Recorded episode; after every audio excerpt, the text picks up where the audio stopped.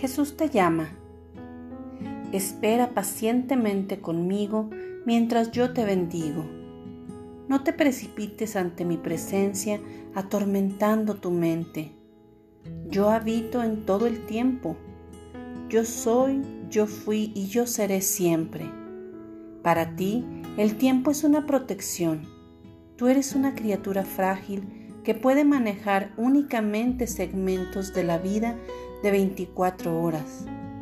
El tiempo también puede ser un tirano implacable. Aprende a manejar tu tiempo o Él será quien te maneje a ti. Aunque tú eres una criatura de tiempo limitado, búscame en mi condición de eterno. Al concentrarte en mi presencia, las demandas de tiempo y las cosas que hacer quedarán eliminadas. Yo te bendigo y te guardo.